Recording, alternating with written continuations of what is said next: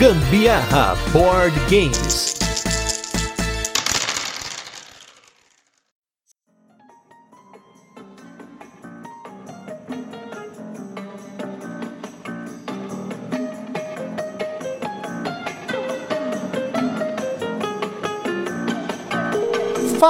Fala galera, beleza? Tá começando mais um Gambiarra Board Games. Hoje com mais um episódio especial para Spiel Digital. Olha só, estamos fazendo bastante coisa para Spiel e hoje nós temos um virando a mesa especial da Spiel Digital. Quem tá voltando hoje aqui nesse cast para falar sobre a sua história como jogador, porque ele já apareceu aqui, eu já vou mencionar que cast que é. Eu estou vindo aqui com Fernando Celso, organizador do BGSP e de muito mais. Tudo bem, Fernando? Tudo bem, e você? Tudo certo. Estamos aí, Fernando, voltando aí ao cast, né, Fernando? Poxa, muito prazer enorme voltar. E hoje, né, como a gente vai falar um pouquinho sobre o Fernando, já queria comentar se você não ouviu o cast que nós gravamos falando sobre eventos, né? Já tem alguns meses que nós gravamos esse cast no turno de comentários nos bastidores. Nós fizemos um cast especial só para falar dos eventos e no caso aí o Fernando que organiza o Board Game São Paulo, que é o cast que se você é ouvinte do Gambiarra, você está cansado de ouvir, porque todo episódio, toda semana a gente fala de Board Game São Paulo, seja quando a gente estava participando via físico, né? Estávamos indo lá na Game Vault, ou agora a gente está participando de forma digital aí, né? E aí, então, para começar, Fernando, queria que você comentasse pra galera quem é o Fernando nesse mundo de board games. Da onde começou essa história? Desde, né, com você provavelmente como jogador, como a gente sempre fala aqui, todo mundo que faz alguma coisa de jogo de tabuleiro, seja uma editora, seja um produtor de conteúdo, promotor de eventos, sempre acaba começando como jogador, né? Aquela coisa que a gente faz por gosto, né? E aí, como que isso cresceu até chegar no Board Game São Paulo? Poxa, acho que como nerd, sei lá, geek, sei lá qual a denominação, eu sempre gostei de jogo, né? Então sempre foi jogo, lógico que quem teve a época do videogame, que sempre foi muito uhum. bacana, sempre joguei muito computador, meu pai sempre trabalhou com informática e tal. E óbvio, e aí isso foi, eu lembro que aos 10 anos de idade eu conheci o RPG. E RPG foi assim, até hoje é muito importante para mim. Então comecei a jogar e tudo mais. Mas toda essa atividade lúdica de jogos assim, inclusive jogos de tabuleiro, aqueles antigões que todo mundo já tá cansado, sempre era muito bacana, né? É um universo muito legal. E eu conheci os jogos modernos assim, óbvio que chegou uma hora que eu me enfiei muito em jogo de tabuleiro, jogo de carta e os antigões, né? E os modernos, acho que eu conheci em 2005, mais ou menos, eu acho que eu conheci o Axis Allies, né? O o jogo de tabuleiro, joguei tudo, inclusive com o pessoal que jogava RPG no grupo na época, e era super diferente, bacana comecei a jogar. Antes disso, eu, eu participava de um fórum que muita gente conhece, ou talvez muita gente nova que não conheça, que é, é Ilha do Tabuleiro, chama. É como se fosse uma Ludopedia, vamos supor assim, né? Uhum. É o antigo aí, predecessor da, da Ludopedia. E lá tinha muito material print and play. Sempre eu brinco com isso, acho que até vira, fica meio chato, mas é tipo, nem mato tinha nessa época dos modernos, entendeu? Então, pô, você tava começando muito, você tinha, pô, poucos jogos lá fora, inclusive. Tava saindo alguns jogos é, lá mesmo, né? Então o pessoal que tinha era só acesso importado. Entendeu? Pra conseguir um Catan, por exemplo, era só importado. Quando o pessoal viajava, trazia. Naquela época também não tinha muita importação, né? De jogos assim e tudo mais. E também não tinha, uhum. o mercado era muito pequeno, né? Então o pessoal que ia pra Europa, ou às vezes até os Estados Unidos, tinha alguns outros jogos, principalmente Europa. E nessa época eu acabei conhecendo o Axis Allies, né? um amigo meu morou nos Estados Unidos durante um tempo, ou viajava para lá, acho que parente dele trabalhava alguma coisa assim, morava. E ele trouxe e no grupinho de RPG, a falou assim: ah, vamos jogar um jogo aqui diferente, e beleza. Antes eu conhecia, como eu falei, pela Ilha do Tabuleiro, esse, esse mundo, só que eu era curioso, né? Então eu via lá, tinha muito jogo de estratégia, né? Muito jogo de wargame, né? Que estão tudo aqueles tokens, que você tem um monte de token e tal, tipo da GMT, né? E tinha o pessoal que tinha os tabuleiros ali e tinha muito print and play, o pessoal escaneava, entendeu? É tipo uma geração xerox dos tabuleiros aí. E tinha. é, e tinha tinha, e tinha uma sessão, eu lembro, que você podia imprimir e tal, e tinha algumas sessões que você podia pegar seus jogos antigos e modernizava. Por exemplo, tinha uma, um tópico lá que você pegava o War, por exemplo, e transformava ele tipo no moderno. Então tinha objetivos, tinha carta de tecnologia. E eu lembro que na época eu fiz isso, tipo, pimpei o jogo. E o jogo que ficou mó bacana, tudo, ficou legal. E assim foi pegando gosto, mas isso bem antes, né? Só que no Axis Allies mesmo foi quando eu conheci o jogo de fato, né? Os modernos. E logo em seguida eu joguei o Catan e o Carcassonne Carcassonne, acho que foi nessa ordem mesmo, que eram os primeirões lá nessa época, não sei mais ou menos, acho que 2006. E cara, é outra coisa, né? Muita gente aí despreza o Catan e tal, né? O pessoal que é, que é mais gamer, sei lá. Mas ele é um, foi um jogo revolucionário na época, né? Ele é no mundo até hoje, né? Extremamente conhecido e, e ele é um jogão bacana, né? É questão de gosto e tal, mas ele é legal. É, não é à toa que o Catan tá recebendo uma Big Box que, né, tá tendo um lançamento grande aí, né? Sim, sim. Ele tem quantidade de lançamentos, de edições, de prints no mundo que é absurda, entendeu? Ele é um sucesso mundial mesmo. E, e o Carcassonne, óbvio também, que é a mesma coisa, né? É um jogo que criou praticamente o Meeple, né? Então esses aí foram os, os principais, assim, os, os, que eu comecei. E lógico, e, e, nessa época já tava começando a aparecer outros jogos e tinha ali o tabuleiro. Eu não sei que época que surgiu o Redomanete, que se tornaria Ludopedia. Eu fico meio perdido nessa imagem, mas eu acho que já tinha nessa época. Que era um blog, né? O Ludopedia era um Redomanete na época. Uhum. Eu acho que era nessa época também. Tinha material e tinha muito blog tinha muito blog das, das pessoas que, que tinham experiência, faziam print and play. E, poxa, eu conhecia através da internet. E depois, é, logo em seguida, eu ganhei um StarCraft. Né? Um amigo meu foi para lá pro Canadá e trouxe o StarCraft, que tem até hoje, né, com expansão, tal, que é da Fantasy Flight. Né? Eu sempre fui Ameritrasher, né? Sempre gostei de jogos mais Ameritrash e tal, assim, e miniatura, né, cara? É uma coisa que independente se você é Eurogame ou não, né, se você não é chato, você acha o jogo bonito, né? Você acha ver um jogo bonito, você gosta de jogo bonito. E independente se o jogo é euro ou não, se tem uma miniatura ali, é coisa bonita, a mesa bonita, né? O jogo, a arte e tal. E lógico que miniatura é uma coisa que sempre atrai, né?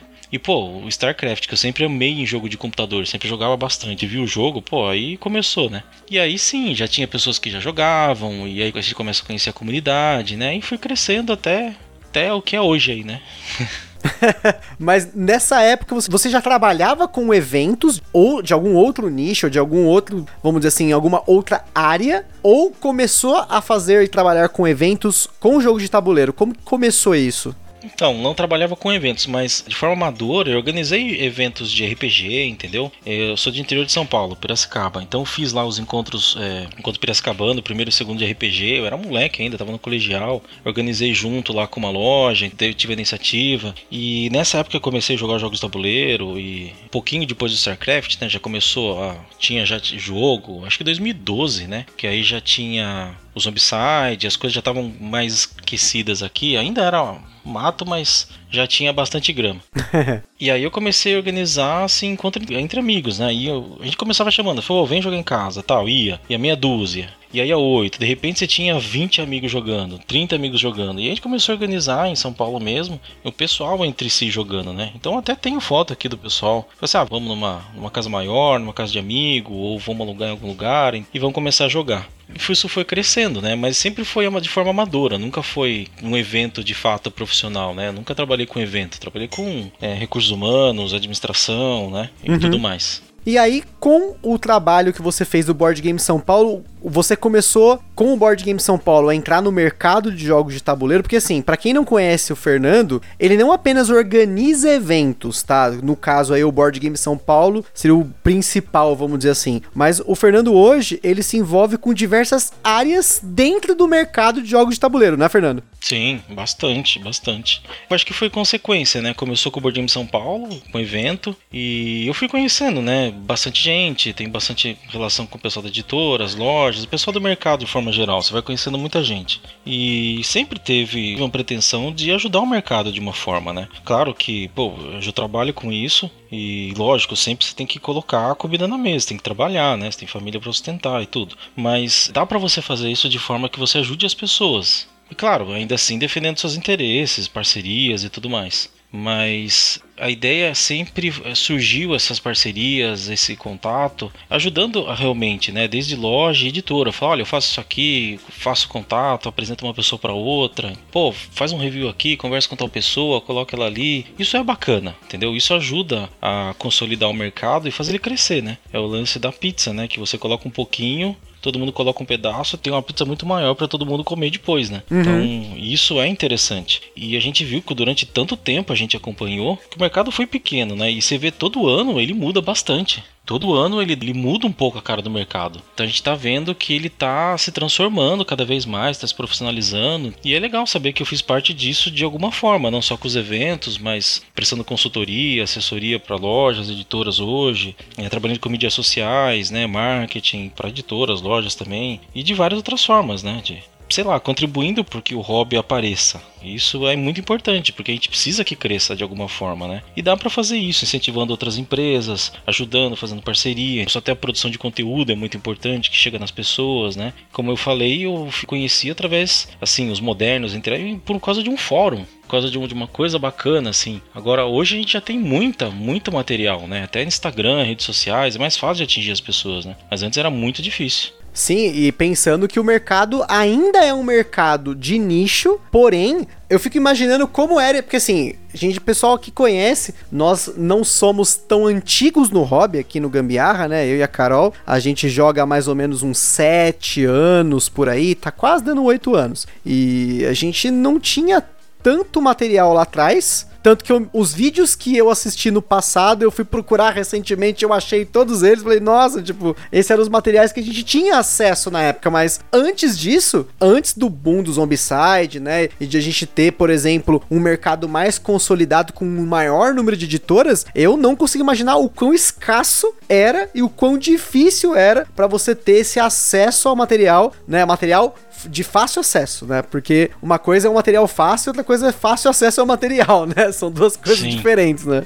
É, não, não tinha, né, na verdade. Isso foi facilitando conforme as importações ficavam viáveis, né? Então você tinha a possibilidade, às vezes, de importar, ou até o lance da economia mesmo melhorou, né? Quando começa a melhorar o poder aquisitivo das pessoas, elas conseguem importar, isso foi ficando mais acessível. E assim, um monte de, de editora que surgiu hoje surgiu de jogadores. Então, tem editoras que hoje eles eram jogadores, conheceram o hobby através de importados, de jogos e tudo mais, gostaram daquilo e resolveram trabalhar com aquilo. Muitos deles ainda trabalham, têm outros empregos e tem as editoras, né? Tem outras, outras atividades profissionais e tem as editoras. Então, é, esse crescimento não foi assim, foi aos poucos, né? Então, antigamente você podia importar conforme o poder aquisitivo foi melhorando. Então, você jogava quem? De um amigo. Você tinha internet, tá? Tinha o Board Game Geek, que era muito mais famoso do que a Ludopedia, né? Era um acesso quem tinha mais a língua inglesa ou que tinha mais um poder aquisitivo, então você jogava das pessoas, ou você começava a importar. Então essas coisas é foi começando a crescer, né? Então eu chegava num ponto que tinha lançamento aqui no Brasil, eu tinha um, dois lançamentos, olha, sei lá, não era por mês não, cara. Então lançava, todo mundo comprava aquele jogo, era engraçado, né? Então sei lá, lançou o Zombicide, todo mundo comprava o Zombicide, porque só tinha ele para comprar. Hoje você sai, sei lá, quantos jogos por mês, não sei mais, entendeu? Nem me fale. Exatamente. E é, é legal que acompanhei uma pessoa, as pessoas falando assim, pô, é, não dá para comprar todos os jogos que estão saindo todo mês agora, entendeu? E engraçado eu passei por isso. E hoje eu nem sei quantos jogos mais saem, entendeu? Eu tento acompanhar tudo, obviamente trabalho com isso no mercado, mas mesmo assim, você fica sabendo que tem editora aí, que nem a, Galápagos despeja jogo no mercado, não lança, né? Então, hoje é uma realidade que assim, as pessoas que têm acesso a jogo, que ah, não, esse jogo não presta, eu quero esse jogo, eu quero esse jogo. Você tem uma afinidade tão grande de títulos que na época, cara, não tinha sabe? Era muito pouco. Sei lá, se você somasse, sei lá, eu não sei quando chegou 100 títulos lançados no Brasil, mas isso aí foi um marco, não tinha nada. Era muito pouco. E sem falar que tinha, né? Até tinha editoras que nem a Celicam, por exemplo, que lançavam jogos assim com produção muito ruim, mas era o que a gente tinha. E lógico que tinha as versões nacionais. Até o Gustavo Barreto mesmo lançou alguns jogos, o Macri. Esse, esse tipo de material ajudou bastante o mercado. Não, sem dúvida. Acho que a produção nacional de jogos, acho que todo mercado ele começa meio assim. Você começa tentando fazer alguma coisa local, depois você começa a trazer coisas que vêm de fora, né? Começa a pegar um, produtos de nível internacional. E claro, aqui no Brasil o que tá acontecendo nesse momento na Spiel e que me deixa muito feliz é que as editoras, inclusive editoras que não olhavam tanto ou até não estavam olhando tanto mais para jogos nacionais, designers nacionais, estão voltando a investir nisso, né? Ah, é assim, eu acho que isso faz parte do amadurecimento. A gente falou do mercado aí de muito tempo, né? Então lá, os jogadores começam a jogar, conhecem a editora, começam a localizar, a gente começa a amadurecer e melhorar todos os processos, editoras começam a contratar, começa a existir um mercado de crescimento tal, de pessoas trabalhando com hobby e vivendo disso. E aí aí, obviamente, a parte de você produzir o jogo aqui, não produzir, mas você criar o jogo aqui e exportar esse jogo, né? De você uhum. levar lá para fora, de você criar e valorizar o mercado nacional, acho que é um dos processos que faz parte do amadurecimento do mercado, né? E é muito legal ver isso. Então vamos lá, cartógrafos indicados na Spiel, jogo brasileiro. Sim. Primeira vez. Tsukiji foi lançado lá fora não sei quantas línguas. Gente trabalhando para editora internacional aqui no Brasil. É, uhum. Sei lá, uma distribuidora mundial que tem aqui, comprou a Galápagos, que está aqui no, Brasil. E várias outras editoras trabalhando em jogos e lançando lá fora. Hoje, o principal foco da, da Spiel, das editoras brasileiras, é mostrar nossos jogos nacionais lá fora. Então eles querem mostrar e querem, obviamente, parceria, né? que pensa? Se a gente conseguir lançar lá o Brasil Mundos Imperial, tá? Da MipoBR, num Kickstarter, isso é muito legal, lançar em várias línguas, fazer uma parceria, entendeu? Óbvio que a editora aqui vai ganhar mais, vai vender em dólar, porque uhum. ela já vai querer produzir isso lá fora. A produção ainda, é, inclusive, é um obstáculo nacional aqui, né? O pessoal não consegue produzir com extrema qualidade ainda, mas o pessoal quer produzir lá fora, e inclusive existe esse preconceito, né? Com alguns problemas tal. Mas a gente está crescendo na produção também. Muita gente está investindo nisso, está lutando, insistindo, e a gente está melhorando. Mas, pô, lança um jogo lá fora com a marca da editora brasileira, consegue fazer uma parceria, fazer uma, uma, uma, tiragem mundial, é claro que todo mundo vai ganhar, né? E óbvio que esse nosso câmbio hoje, com o dólar aí disparando, é muito mais vantajoso, lógico, para a editora lançar lá fora também. Ela consegue bancar os custos, ter um lucro legal e ainda pagar outros jogos para trazer para cá outras licenças, né? Então é muito vantajoso. E, assim, a gente cresceu como design também, né? Com o game design, tá aparecendo muito jogo bom aí. Muita coisa que, né? Um monte ali. Vou de falar do cartógrafos ali, mas tem um monte. Tem o Leandro Pires, tem o Rodrigo Rego, tem aí o Renan que chegou com o grafito, o Zé Roberto com o footboard, com o Brasil. E, poxa, eu vou até achar injusto começar a falar o nome aqui, porque tem um monte de gente bacana. Eu vou esquecer de alguém aí. É, não, eu já, eu já tava até falando, poxa, vou ter que lembrar de todo mundo aqui agora, hein? É, Fazer uma lista entendeu? aqui. Até peço desculpa aí, porque tem um monte de gente legal, um monte de gente boa trabalhando e com qualidade excelente. E todos esses jogos o pessoal tá vendendo, entendeu? Vai, vai exportar, uhum. vai vender lá fora. Né? O elétrica tal, o pessoal tá querendo lançar lá fora também. Então, pô, isso é uma evolução muito grande. A gente começa a inverter, a gente começa a não trabalhar como distribuidora, né? Que é localizar, e sim como de fato editora, né? Não, vamos fazer trabalho de edição.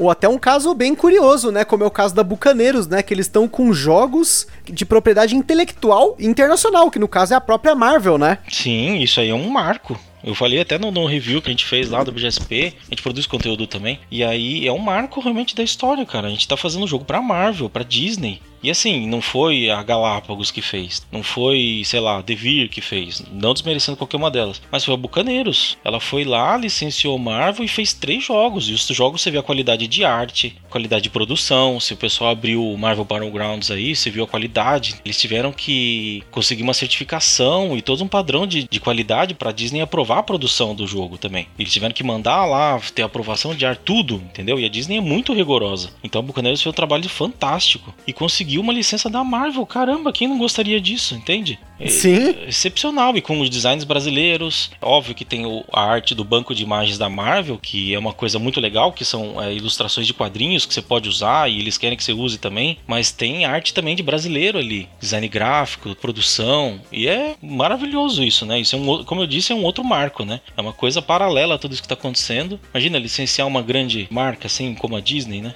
E é curioso porque até aqui em off, né, antes do cast, eu estava conversando com o Fernando, porque como eu mencionei, eu e o Fernando gravamos um cast junto lá com o Sandro do Boards and Burgers para falar de eventos bem no começo da pandemia. E a gente não tava ali preparado para discutir ou até comentar como seria a pandemia. E até mesmo naquela época, eu vou falar minha opinião rápida aqui. Eu tinha um receio muito grande quanto ao mercado nacional de jogos de tabuleiro, porque o dólar acaba regendo muitas coisas, como por exemplo o licenciamento e o valor de produção dos jogos. Então, como o poder aquisitivo do brasileiro em relação ao preço do jogo de tabuleiro é muito baixo, se você principalmente pensar com relação ao salário mínimo, né? Tem jogos hoje que superam o valor do salário mínimo usados, né? Um jogo usado chega a ser mais alto, o valor dele chega a ser mais alto do que o salário mínimo. Porém, no começo da pandemia, outra coisa que me, assim, fiquei assim bem sentido foi justamente com os eventos. E agora, com quase seis meses desde que a gente gravou esse cast,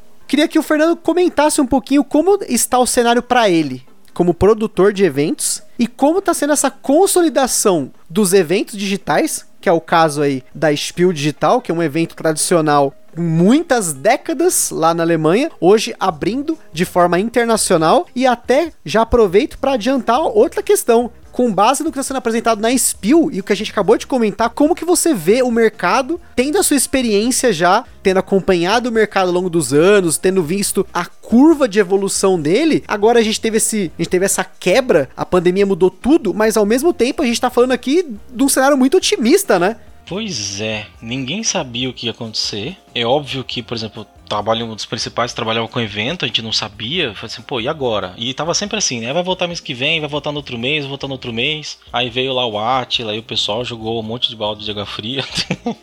não, cara, só quando sair a vacina, sei lá, um ano. E aí, tá pra sair vacina agora em dezembro, janeiro. Então o último BGSP físico foi em fevereiro. Eu acho que eu só vou fazer o outro BGSP físico em fevereiro e março, quando tiver vacinado e, e uma boa parcela da população se sentir segura para ir no uhum. evento físico. Eu não vou querer arriscar a vida de ninguém e não vou ser responsável por isso. Porque às vezes as pessoas se negligenciam mesmo, né? Não ligam e vão para lá. Apesar de a gente fez até pesquisando nos grupos, né? Estava no grupo de WhatsApp, quem quer tal. A maioria das pessoas, 99%, falou: não, eu não iria no evento hoje. Mas isso foi quatro meses atrás. De qualquer jeito, as pessoas ainda não se sentem seguras. Então a gente não sabia como ia ser os eventos. E aí foi, o primeiro evento BGSP foi em junho, né? Que a gente fez, acho que foi dia 1 de junho, não lembro se foi em final de maio, eu juro que eu não lembro a data, desculpa. Mas foi por essa época aí. E lotou. Entendeu? Muita gente resistiu, não quis jogar, não quis jogar online e tal. Eu vi gente falando que, que não era a mesma coisa e hoje tá jogando todo, toda semana aí, online. é, exatamente. E, e, assim, uma coisa que, que até falei com o Romir e com o pessoal esse dia tava conversando, é claro que a pandemia é péssima, tá? Não tenho o que dizer, morreu gente, isso não, não, não há algo positivo da pandemia. Mas algo que acabou sendo criado nessa pandemia e aproximou as pessoas digitalmente, né? Que a gente não tinha outra alternativa. E que aconteceu aconteceu? Os eventos online, a gente teve gente jogando do Brasil inteiro. Cara, a gente conseguiu ter um alcance do Brasil inteiro, onde a gente não teria de repente esse alcance, porque a gente não tinha esses recursos digitais, né? A necessidade fez a gente se reinventar. Então, o pessoal do Acre, literalmente do Acre, tem várias pessoas do Acre participando dos eventos, da Amazônia, inclusive, da Bahia, de São Paulo, do Sul, todo mundo começou a jogar os jogos online e participar dos eventos online, participou do BGSP. Isso foi um alcance que não existia antes. Isso foi muito legal. E isso foi uma coisa assim que realmente cansou algo absurdo, né? Então isso foi uma conquista muito grande e eu acredito que isso seja para ficar. Isso vai ficar. Pelo menos esse alcance de editoras de falar assim, olha, tem um jogo de financiamento coletivo. Porque lá no, no Kickstarter você tinha aquela cultura de, olha, quer experimentar o jogo? Tá aqui no Tabletopia, vai lá e joga. Agora os eventos online a gente vai lá e explica para a pessoa, né? As editoras estão pegando, igual tem um apagão aqui com o Gustavo Barreto ou o Maraná, os, os, os financiamentos coletivos que estão saindo, que eles estão pegando as pessoas, ó, oh, vem jogar, convida as pessoas, as pessoas vão conhecer e vão participar do financiamento, vão comprar o jogo. Então é um alcance muito diferente do que a gente existia. Os eventos físicos vão continuar existindo, vão, óbvio, né? Que quando voltar, acho que vai bater recordes aí de, de presença, quando tudo ficar normal. Mas os eventos online é, foram surpreendentes, entendeu? A gente não sabia e, e levou a gente para um rumo que a gente não esperava, né? Não, e tanto que ninguém esperava que a própria Spill fosse digital, né? Ah, é, a Spill. E até um comentário que eu cheguei a ver em alguns fóruns do Board Game Geek, tinha gente reclamando lá fora da Spill se tornar digital. Mas, gente, nós estamos em 2020, no meio de uma pandemia, né? Principalmente no âmbito de eventos, que é um local, né, que é um, um risco, onde há um risco muito grande, porque você tem literalmente uma aglomeração de pessoas. E para quem ouviu o cast que a gente fez falando sobre as histórias de Essen, vocês devem ter ouvido o Romir falando de como é impossível de andar em Essen, porque o número de pessoas é gigantesco, é quase metade da população da cidade inteira de Essen, é o tamanho do evento, só para para ter uma noção, num único local cabe quase metade de uma cidade inteira, pensando no tamanho aí, né, da população de Essen, né? A gente fez alguns comparativos com campos de futebol. Então, não teria como ser de outra forma. Ah, poderia não ter, Tem algumas pessoas que falaram, ah, poderia não, não deveria ter. Mas, gente, o board game, o jogo de tabuleiro, é uma comunidade. Independente dela ser física, de você estar tá ali frente a frente, ou de você estar tá ouvindo a pessoa. É a mesma coisa aqui. Nós estamos, eu e o Fernando, aqui em locais separados, obviamente, né? Isolados. Eu, pelo menos, estou isolado no meu quarto aqui, né? No, entre aspas, meu estúdio de gambiarra aqui. E a gente tá podendo falar e conversar e trocar experiência nos jogos de tabuleiro, né?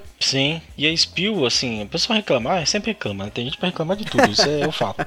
Mas não sei como vai ser ano que vem, obviamente, como é que vai ser depois que as coisas. É, eu falo voltar normal, mas sei lá, eu para mim vai voltar normal. Eu vou ficar a mesma coisa de antes. Mas pelo menos no sentido de que as pessoas vão aglomerar e tudo mais. A não ser que aconteça outra merda aí, mas eu acho que vai ficar da mesma uhum. coisa. Mas eu não sei se esses eventos, de, os eventos online, isso é uma previsão, obviamente, né? Porque hoje isso já acontece, esse alcance de jogos, as pessoas chamarem as pessoas para jogarem, as pessoas testarem no, no Brasil inteiro e até no mundo inteiro. Eu acho que essa aproximação programação de jogos vai existir. Agora, uns eventos online, eu não sei como vai ser realmente, porque o jogo tabuleiro é justamente para isso, você jogar próximo, né? Se elas, se elas tiverem a opção de volta de se aglomerarem, né, entre aspas, de ir para eventos físicos e jogarem, ter um contato humano, que é isso o jogo tabuleiro, né? O RPG, uhum. o jogo tabuleiro é isso. Eu não sei se elas vão dar atenção para um jogo online, porque pensa, é, eu tô aqui, a gente tá fazendo um evento online. Significa que você vai ter que estar na sua casa ou em outro lugar, sentado no computador jogando jogo online certo? Um evento. Um evento para uhum. juntar as pessoas. Mas não, é, se tiver tudo normal, por que, que eu vou ficar sentado numa cadeira jogando online se eu posso jogar com as pessoas, entendeu? Ir para um lugar, chamar os amigos para jogar em casa. Então eu não acho que os eventos online vão continuar existindo de alguma forma, tá? Pode ser que isso seja numa proporção muito pequena, fazer algumas coisas bem, bem ações específicas uhum. que estão para ser produzidos aí, tá na boca da produção. E aí, ok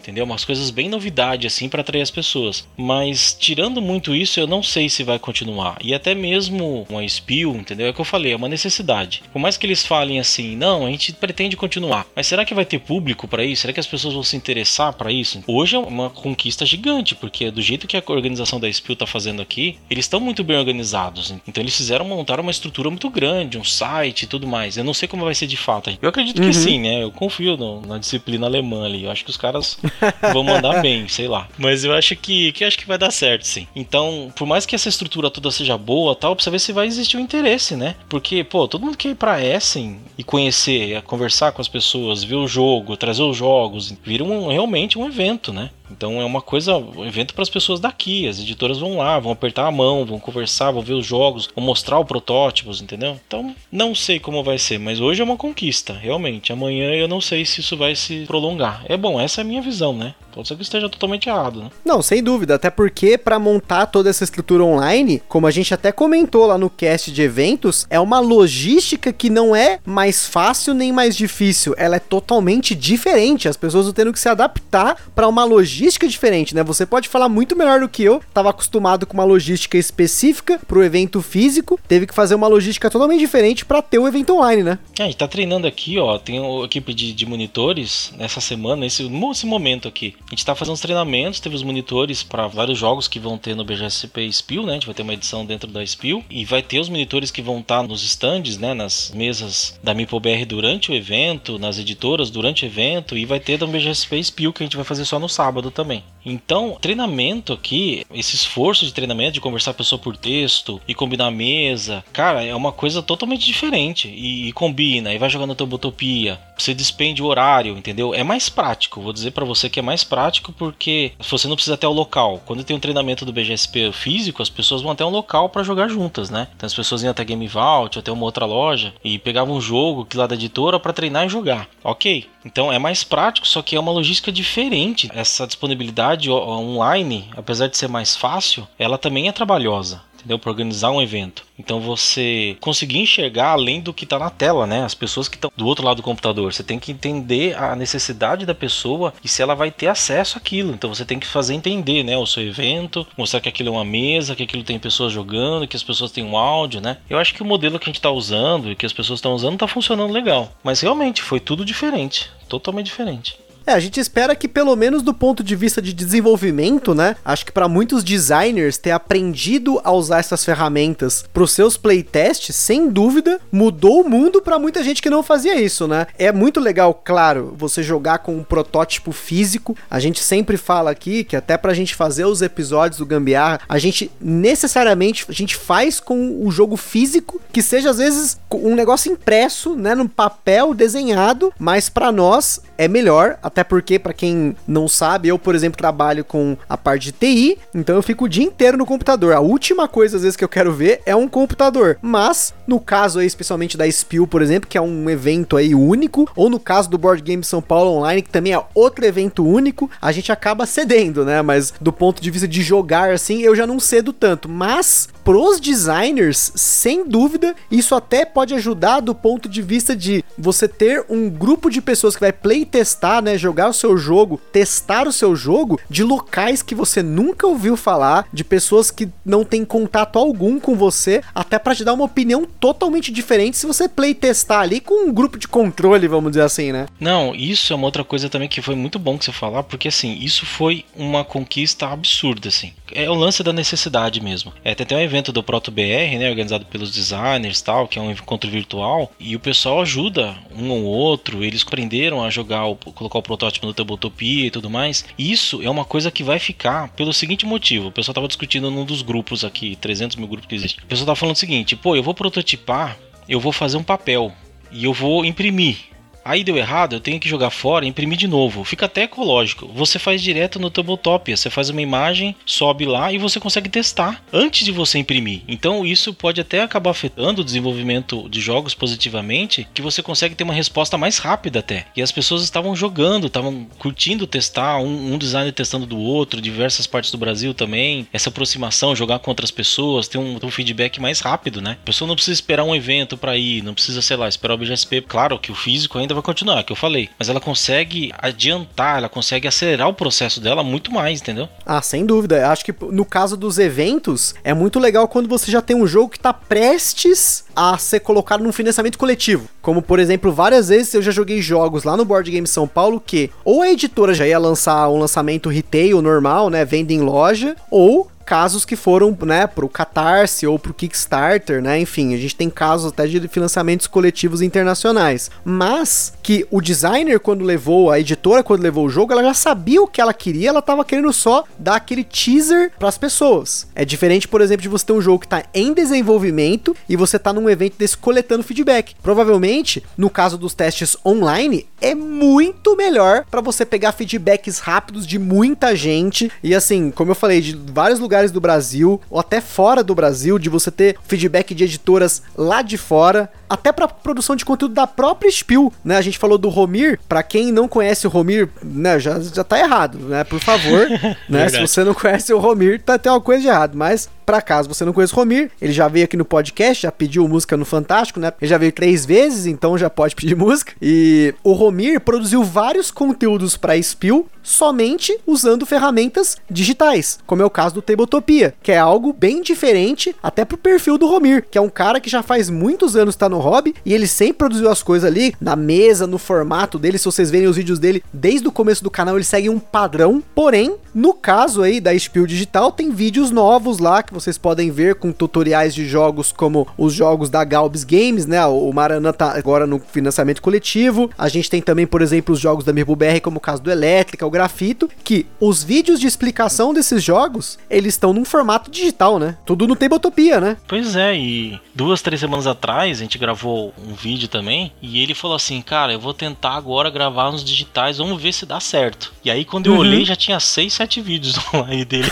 deu certo, tá dando muito certo. Uhum. E assim, ele tá gravando uma máquina, né? Tá gravando um monte, tá ficando legal. Quer dizer, ele criou outra forma de ele produzir conteúdo. Legal, né? Se adaptou. E eu acredito que isso vai ficar. Acho que esse tipo de coisa vai ficar também. E até queria fazer um comentário, né? Aqui a gente no Gambiar Board Games, humildemente, estamos tentando fazer um conteúdo conteúdo por dia, gente, se vocês querem realmente alguém que tá produzindo conteúdo pra Spill Digital, vai no canal do Romir, porque eu não sei, esse cara, ele entrou num ritmo de produção que eu nunca vi nada parecido. Então, até um grande elogio aí, um forte abraço pro Romir, porque ele está sendo o embaixador da Spill Digital aqui no Brasil. Então, acho que com ele a gente tá tendo tanto conteúdo, né? Lógico, tem bastante gente produzindo conteúdo pra Spill, a gente inclusive, mas eu queria dar, deixar meu elogio pro Romir, porque ele realmente, ele tá sendo um embaixador, ele tá correndo atrás, ele tá fazendo de tudo um pouco. Claro, ele já conhece a Spill há muito tempo, né? O Romir foi na Spill quando não era nem famosa a feira direito, né? Ele capinou o mato lá, ele conhece é. o segurança, né? Ele já arrancou o pedaço da testa, né? Quem ouviu o cast sabe da história da testa lá. Ele capinou o mato em Essen, olha isso. Eu sou fanzaço dele também, fanzaço do... E já viu ele falando alemão, que sexo que é? Tipo, ele... O cara entrevista os caras em alemão, inglês, entendeu? E tem os vídeos de entrevista. É o cara que tem a abertura lá dos designers falando com ele. Pô, e eu super humilde, super gente boa, faz as coisas, o material muito legal, um cara muito solícito, que ajuda todo mundo, editoras, produtor de conteúdo. Poxa, o Romir é fora de série, cara. Gosto muito. E até deixando aqui um convite, se você estiver ouvindo esse cast ainda dentro da Spill Digital, sem dúvida a gente convida você não apenas para ver os conteúdos, mas também para participar da ação do Board Game São Paulo como Spill local, que é uma ação específica, né, para eventos, né, e luderias. Acho que é bacana você comentar um pouquinho aí sobre isso. Acho que junto com a gente tem mais três luderias espalhadas no Brasil que vão fazer, só que elas vão fazer evento físico mesmo. Então acho que do Spill local a gente é o único que vai fazer um evento digital. Uhum. Só que a gente não vai ter um suporte digital. então a gente não vai poder abrir nossa mesa digital dentro da Spill como as editoras vão fazer. Então eu vou usar a forma tradicional da BGSP Online. Eu vou divulgar, obviamente, na Spill, vou divulgar os links lá, mas eu vou fazer o lance do controle de planilha no site, Discord, do BGSP. Eu vou fazer da forma tradicional. De qualquer jeito, as editoras vão dar um apoio e vão divulgar dentro da Spill também. A gente tem nossa página dentro da Spill, entendeu? A gente vai estar no pavilhão, vamos divulgar as mesas e tudo mais. Então, obviamente, a gente vai fazer algo fora que podia ser algo dentro também. Então, o pessoal que quiser participar dentro do BGSP Spill, assim, ele não vai precisar estar dentro da plataforma da Spill. Eu recomendo que as pessoas vão lá, se inscrevam, é legal, né? Ter um, um, montante legal brasileiro e participa durante a semana quem conseguir. Domingo vai ter mesas também dentro do plataforma Spill, mas o BGSP Spill vai ser fora da plataforma com a divulgação dentro, né? Vai ser basicamente isso. De qualquer jeito, a gente tá tendo muito apoio lá, a divulgação deles é muito importante, né? A presença, a gente recebeu muito e-mail do pessoal da organização, do, das empresas que estão participando, isso foi bem legal. A percepção de eventos deles, do pessoal de fora, é muito diferente do que a gente tem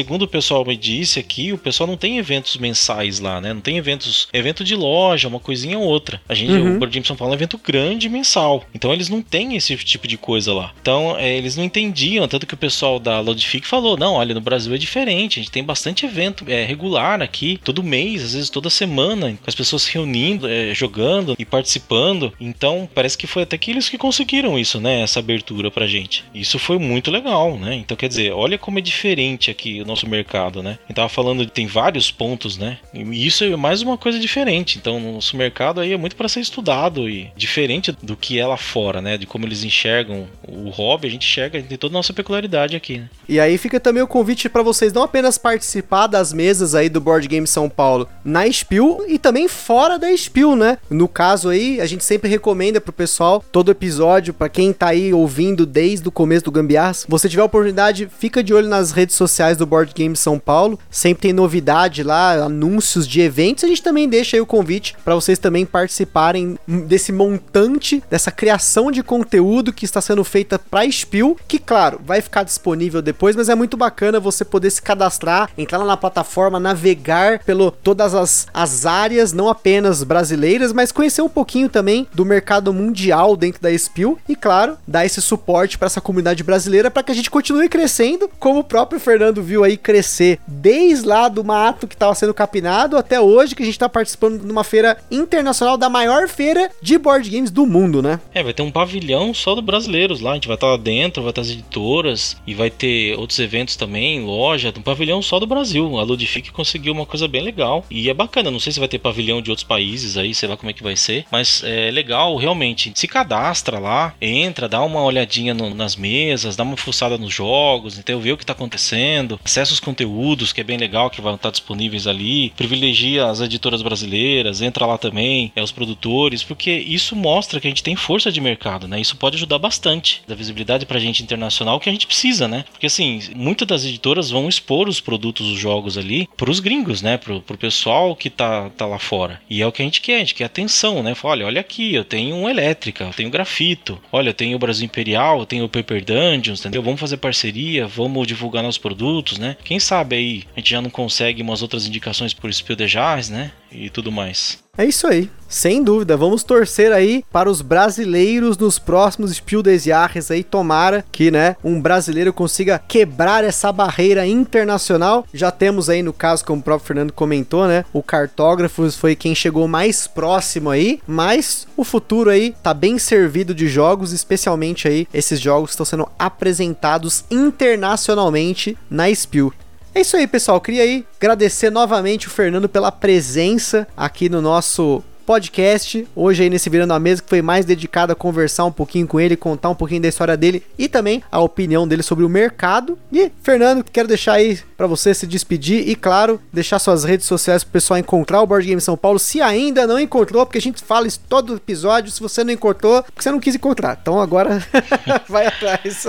é, eu que agradeço bastante. Eu gosto muito do trabalho de vocês, sempre fui fui bem fã, assim. Gambiarra tá ficando cada vez mais bacana, tá crescendo cada vez mais, tá produzindo conteúdo relevante, importante e, e sóbrio, assim, pro mercado. Então é legal os convidados dando opiniões e, e comentando, assim, de várias visões, né? E, Sim. E isso é legal o, o, consumidor saber disso, saber desde preço de jogo, como funciona a editora, é, os, os episódios com a editora, com produção de conteúdo, saber o que realmente é o mercado, entendeu? Porque como consumidor a gente vai lá, compra e olha um jogo e critica uma produção ou critica, sei lá, você não entende aquilo. E existe um motivo para aquilo, não é simplesmente algo que tá errado, algo que às vezes que você não entende, um, por que, que um insert não tem espaço para sleeve, por que que, sabe? Então é legal e vocês estão trazendo todos esses materiais e é legal se informar, entendeu? O hobby é muito mais do que você sentar e jogar, então é legal você entender uhum. por quê, você entender a história do, do quem produz material, quem produz conteúdo, das editoras, o que está sendo feito, como o mercado está crescendo e o Gambiarra tem muito desse material, tem cada vez mais. E assim, poxa, eu não consigo acompanhar todos, estou tentando tirar o atraso aqui, mas pô, eu sou muito fã e fico muito feliz de participar também, muito, muito contente. E quem quer seguir o Board Game São Paulo, procura qualquer rede social, é Board Games SP, tudo junto. Então tem dois S aí, Board Games SP, ou também o site www.boardgamessp.com.br, que vai levar você para as redes sociais também. E é isso. Bom, é isso aí, pessoal. Aquele forte abraço para quem ainda está na Spiel Digital. Bom evento, continue aí acompanhando os conteúdos. Se você está ouvindo esse conteúdo fora da Spiel Digital, aquele forte abraço também e até a próxima.